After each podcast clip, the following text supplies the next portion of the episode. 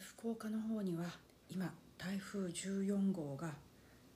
近づいてきておりまして、えー、今夜9月18日の夜から19日にかけては、えー、かなり接近しまたは通過するんじゃないかと言われているんですけれども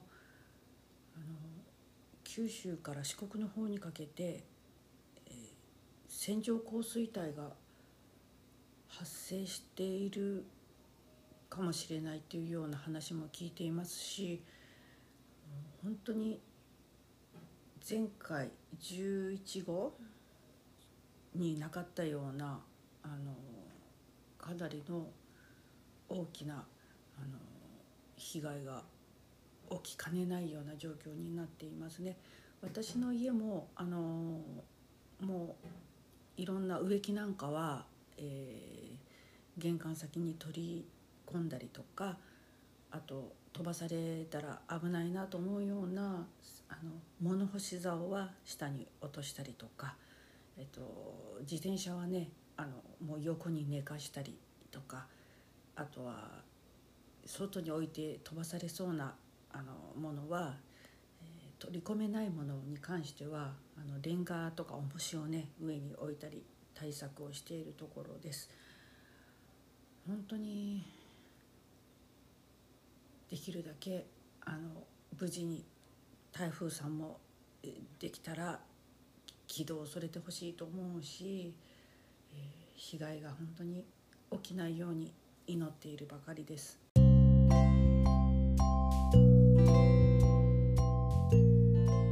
皆さんいかがお過ごしですか？このポッドキャストはアラカンの福有のドタバタ体験話と雑感を話す。大して役にも立たないかもしれない内容となっています。家事の合間にでも聞き流してくだされば幸いです。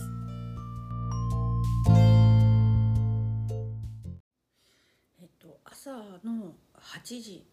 ヤフーニュースによるともう鹿児島の方では、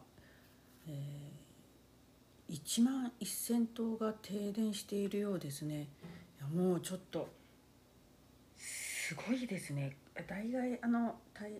停電しててもあの数分後に着くとかまあそういうことが日頃多いけれどもちょっとね今回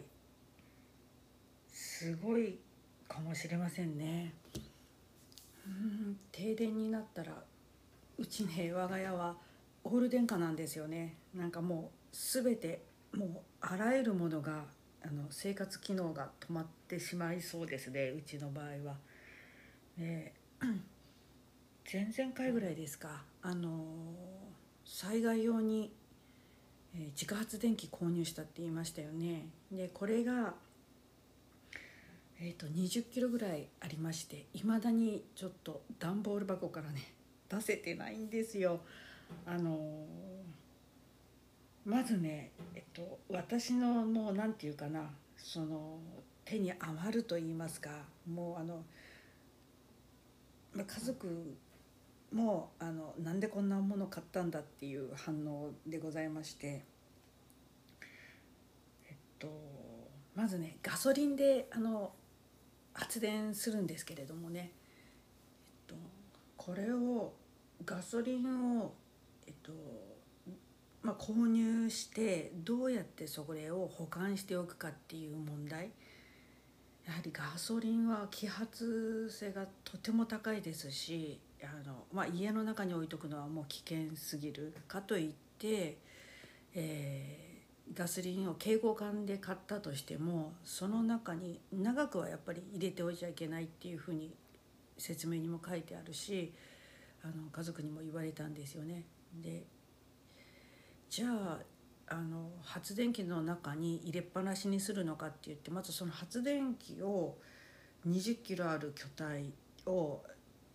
まあ、どこに置くかっていうなんかこう買った後で本当にもう手に余ってる状況なんですよね。しかし今回の停電が続くっていうことになればいよいよ出番かもしれないんですよね。で本当にあの昨日あのこのガソリンをどうするかこの燃料ですね自家発電するやつの燃料をどうするかっていうことであの自宅にある車のガソリンを抜いて本当に使用する時にあのそれをなんですかポンプで抜いてあの使えばいいんじゃないかっていうふうにちょっと話があの出てきたのでで昨日そのポンプを手に入れたんですね。えっとアマゾンで、まあ、本当にあの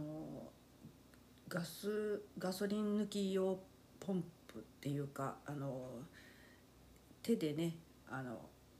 手動でやるあのチューブを購入したんですけれどもこれがね実際にあのできるかできないかは、まあ、実際やってみないと分かんないんですよね。と言いますのが最近の車のあのガソリンタンクっていうのはもともとそのガソリンを抜いたりとかってする、えーまあ、盗難防止もあったりあと危険防止もあったりして逆流弁っていうのがついてるらしいんですよ。でしかもあの、まあ、ガソリンをあのセルフで入れたりする時も直でそのタンクって見えてませんよねあのちょっと斜めの方に突き刺してその後どういうふうにあのタンクまでつながってるかは覗いたことはないんですけれども、まあ、ちょっとくねってる感じは感じてたんですよね。であの調べたところ確かにくねって下の方にタンクはあるんだけれどもほとんどその盗難防止用に逆流弁がついてるから、えー、チューブを差し込んでそこから抜き取ろうとしてももうもはやそのタンクのところにそのチューブが到達しないので意味がないっていうふうに書き込みがなされていたのも多かったんですよね。となると台風で停電になった時に車を出して蛍光管を携えてガソリンを買いに行くというふうな動きになるのか、まあ、被害が多く大きくて道路がね寸断されたりとかしてそのままガススタも営業してるとは限りませんよね。うん悩ましいなと思ってでじゃあ今のうちにそれを見越して携帯カーの中にガソリンを買っておくかとそしてそのガソリンの蛍光管をまあ広いなんていうか土地があってお隣さんにも迷惑かけないような場所であればね万が一引火したりとかした時もあの他人様に迷惑かけないかもしれないけれども、まあ、田舎でありながらも田んぼが広がってるとこに住んでいながらも領土なりには一応家があの建っているんですよねだから万が一火が出た時にはもう償いのしようがなくなっちゃうんですよね。なんか災害のために万が一のために自家発電機を買ったはいいけれども、えー、その燃料であるガソリンをどう保管するのかとか実際にまだあの発動をやってないんですよね。うんなかなか経験値が足りないっていうのは、うんちょっと致命的ものは揃えてもその経験がないっていうのは、なかなか手に負えないような状況にはなっているんですよね。しょうがない。自分ができること。まああの幼い頃からずっと福岡県はあのこの季節になると台風があの頻回に来て上陸したことも多かったですしあの昔ね昭和40年代はもう電線が倒れてしまったら1週間以上はもう普及ないので、えっと、普及作業が行われるまでの間は本当水ももうあのなければで電気もない。で、えっと、その頃ねうちの実家はあの井戸水があったんですよ。しかしその井戸水を、と、組み上げるのにポンプモーターを使っていたのでそのモーターを動かす電源が来ないっていうことで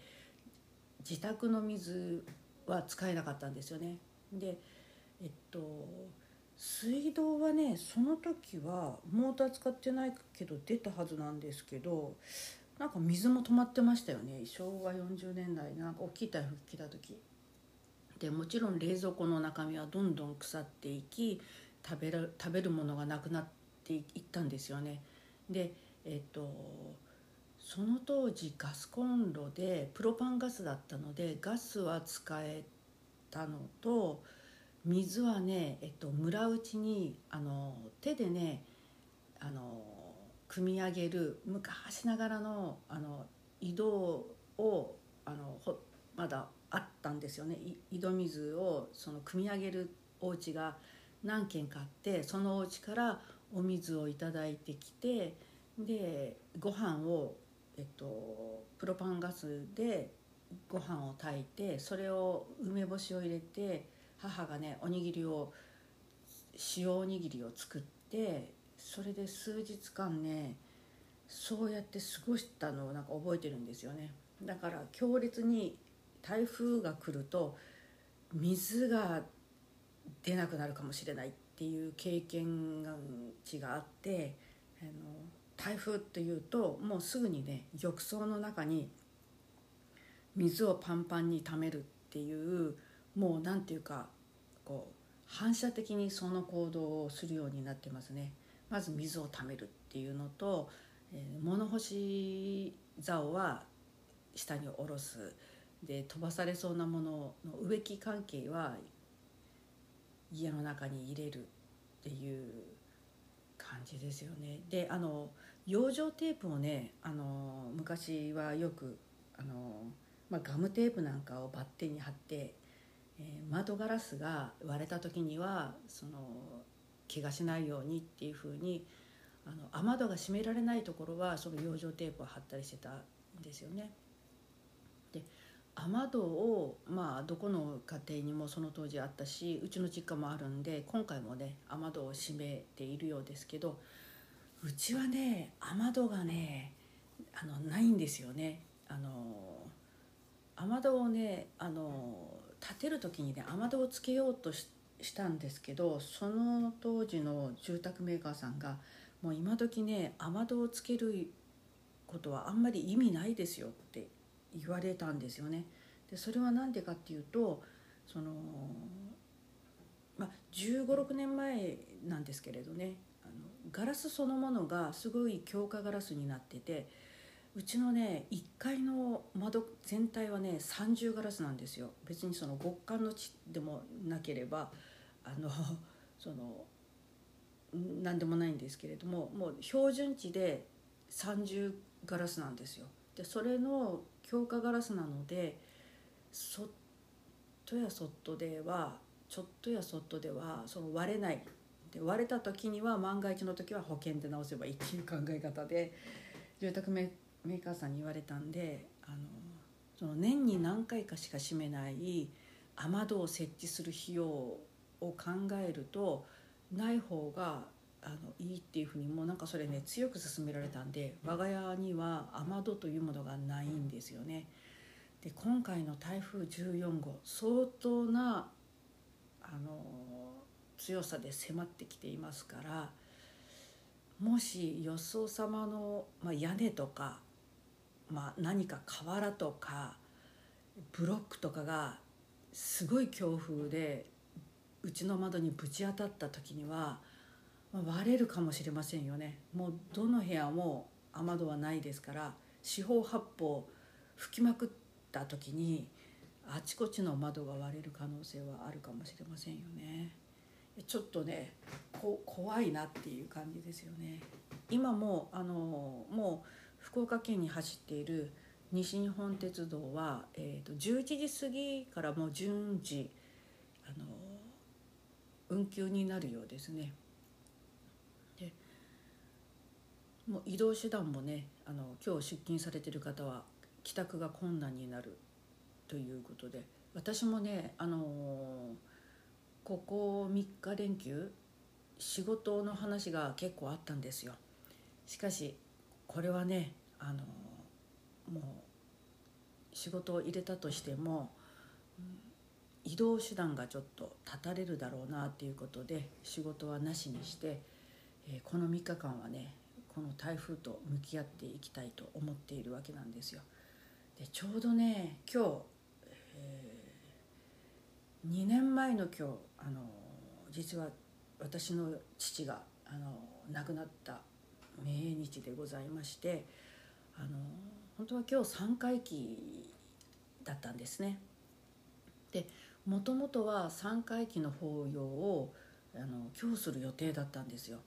しかし、まあ、たまたまあのー、まあ、ご住職菩提寺のご住職との、あのー、予定の兼ね合いで、あのー、1週間早まったんですね。だから先週無事法要を済ませたんですけれどももしその偶然の流れがなかったとしたら今日が3回忌だったんですよ。そうすると親戚が県外からまあ JR 使ったり飛行機で来たりとかした時にはもう多分今日今回危なかったんですよね。だからまあ天にいる父はそれを分かっとったんやねってありがとうねお父さんっていう気持ちなんですけれどね。あの2年前は穏やかな晴れた日でしたけれども今日はもう嵐が来てますね。本当にこの天気だけはもう自然に対してはもう人間なすすべもございませんよね。もうただただ自分ができうることを対策してあとはもう受け身でございますよね。もうどうぞ静かにあの過ぎてくださいってもう願うばかりですよね。でこのネット環境もねあのどうなりますかね？あのきちんと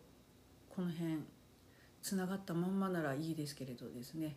あまりにもこう災害が来たりするとネット環境もねあの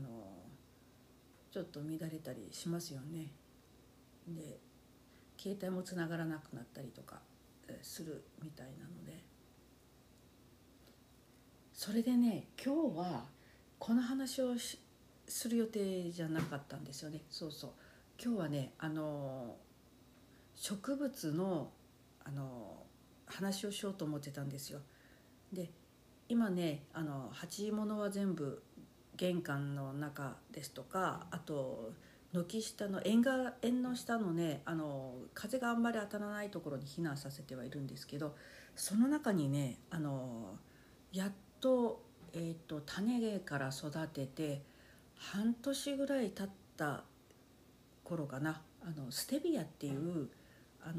植物ながらそのあの甘み成分は砂糖の、まあ、200倍だか300倍もの甘さがあるって言われるですけれどもそのステビアという植物の種をあの育てて種から今やっとあの苗が15センチぐらい伸びてたところだったんですよ。でそれがあの連日のあの猛暑とあとはなかなかね水やりもうまくできてなかったのかあの下の方から枯れていき始めてポキって折れちゃったんですよ。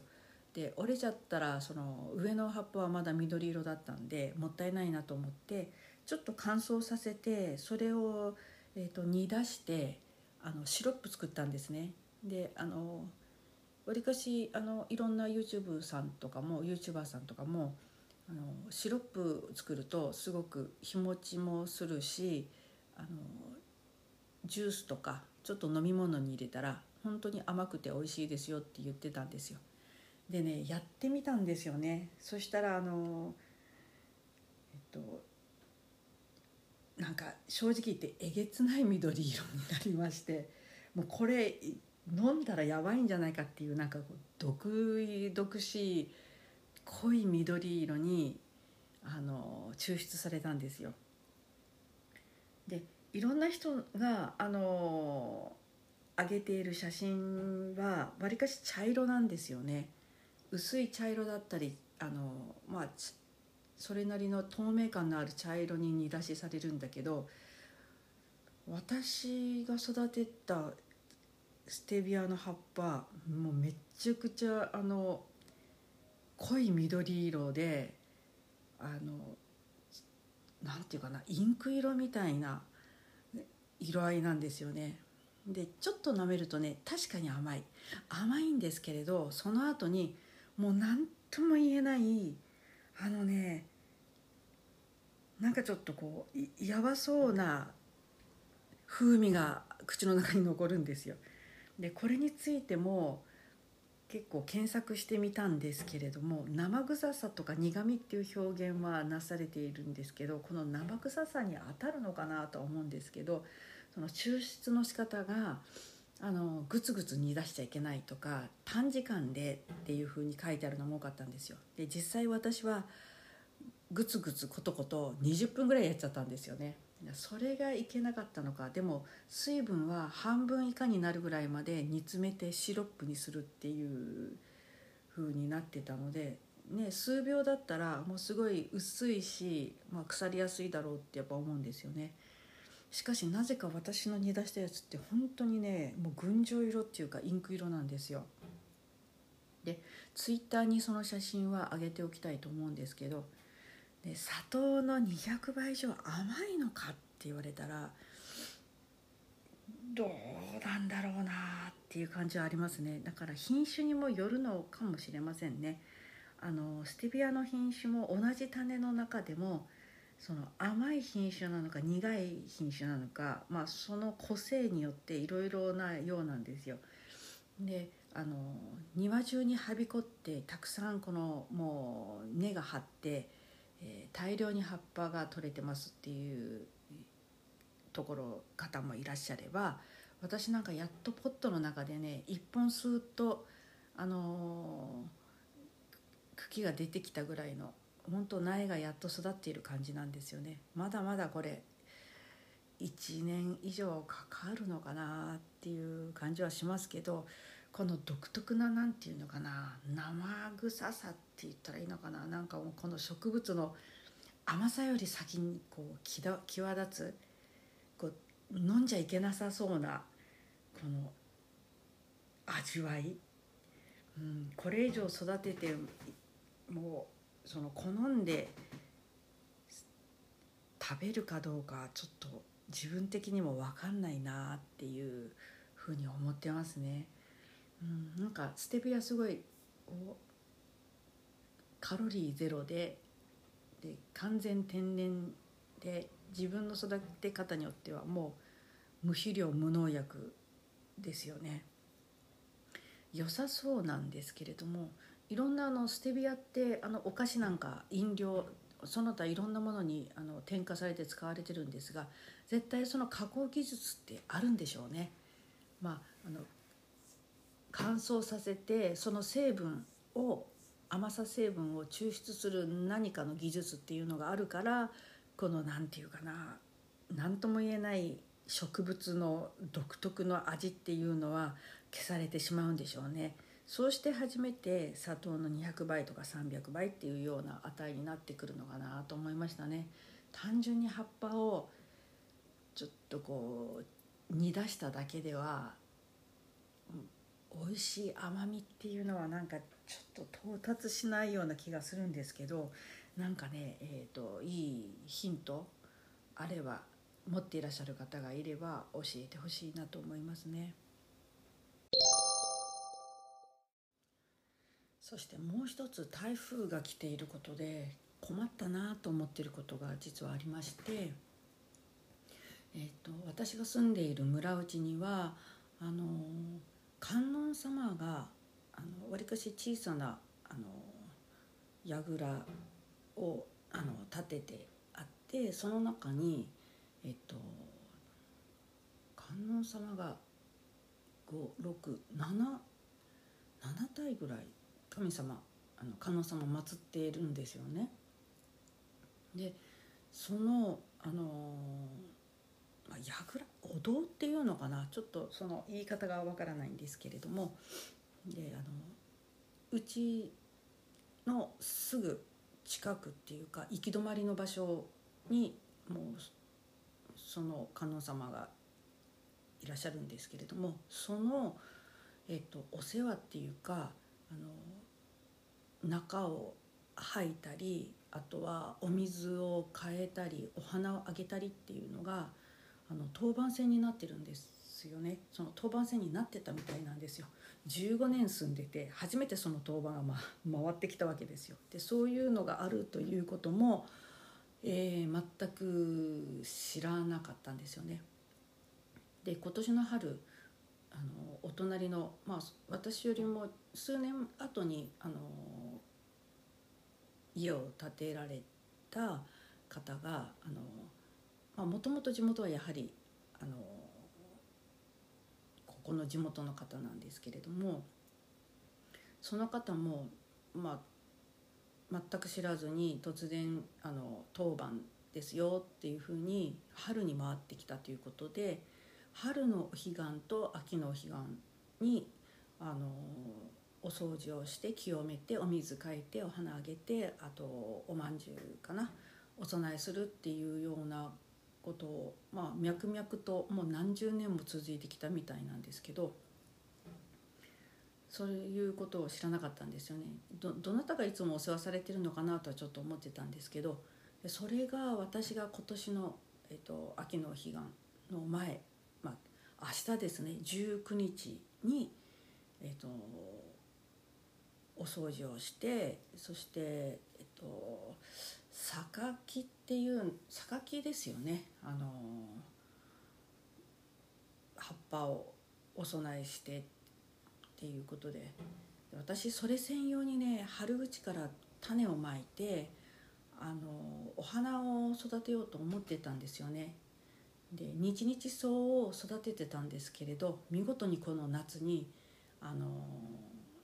太陽にやられて全滅してしまいまして。お供えする花が何にもないんですよね。確かにあの彼岸花はね咲いてるんですよね。うちに咲く彼岸花はなぜか真っ白なんですよね。でなんか庭に彼岸花なんか咲くと縁起悪いとか言ってまあうちの実家の母なんかは全部掘り起こして捨てちゃうんですけれどまあその根っこにすごい毒成分があってあのモグラ対策とかにはなるようなんですよね。私はそこまでその毛嫌いするっていう感覚はあんまりないので、まあ、勝手に、あのそこで育ってきたらそのまま白いあの彼岸花をめでてる感じなんですよね。ですけど母に言わせるとその家の裏に裏手にも突然ニョキって23本あの白い彼岸花があの出てきたんですよね。であの球根で、あのー、育っていくので球根を植えない限り出ないそこからは出ないはずだって母が言うんですよ。であのどこかの誰かが意地悪してそこに球根を植えたんじゃないかっていうすごい被害妄想なんですけど